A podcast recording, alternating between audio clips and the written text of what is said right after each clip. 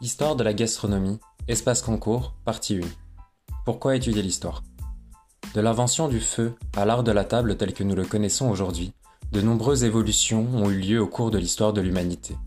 Pour comprendre cette évolution, ces changements, cette diversité culinaire que nous connaissons aujourd'hui, nous nous intéresserons à l'histoire de la gastronomie. L'histoire avec un grand H, celle qui retrace les origines et les prémices de cet art. Mais avant de parler de gastronomie, nous étudierons ensemble l'histoire de l'alimentation.